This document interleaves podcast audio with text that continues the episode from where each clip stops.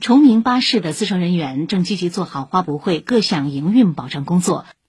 在各条线路中，从南门出发，途经花博园区的南东专线乘务员会像导游一般，在起点站发车时提前五分钟到车边迎客。他们用热情和细心服务好前来观博的八方来客。请听报道。南东专线共有二十多个站点，往返于南门汽车站和以农家乐闻名的前卫村。这条线路至今保留着一名驾驶员、一名乘务员的配置，票价为一到六元不等。来坐车的老年人多。乘务员蔡金花会贴心的走到乘客身旁售票，还会使用普通话和崇明话结合的双语报站。乘客们，下一站森林公园下车请准备。我在森林公园火车请准备。呃，森林公园礼宾。从五月十五号开始，花博园区周边道路实行交通管制，南东专线的走向发生了变化。在上行方向经过花博南园的基础上，下行方向会途经花博大道，停靠花博北园，成了名副其实的花博专线。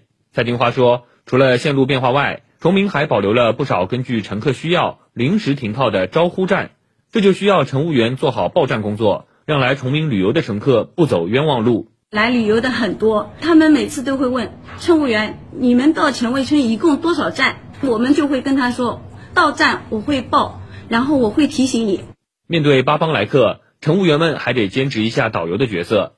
园区怎么走？门票在哪儿买？公司都进行了有针对性的培训辅导，还请到了上航空嫂吴尔瑜对大家做专业的服务礼仪培训。乘客江女士是一名新崇明人，她对南东专线的服务评价是两个字：温暖。呃，有一个妈妈带了一个小孩，当时那个小孩淋雨了，那个售票员呢，他就主动的把毛巾给那个乘客，还主动的跟他说：“待会儿你到哪一站下车，这地方有卖小孩衣服的。”在座的每个乘客看到之后，还是非常感动的。除了爱心守护，还有见义勇为。去年底，驾驶员夏小凯在行驶过程中看到路边一辆电动观光车冒起浓烟，正在燃烧。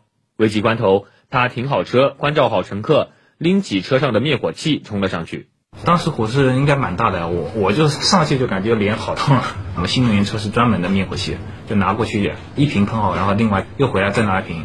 那辆电瓶车后来好像就是烧了，基本上就剩那个壳了吧，已经。经过及时处置，这一车辆起火事件没有造成人员伤亡。热心的夏小凯如今还加入到了集团花博志愿者的队伍中。崇明生态交通集团有限公司党委副书记张斌介绍，南东专线班组曾荣获上海市模范集体等多项荣誉。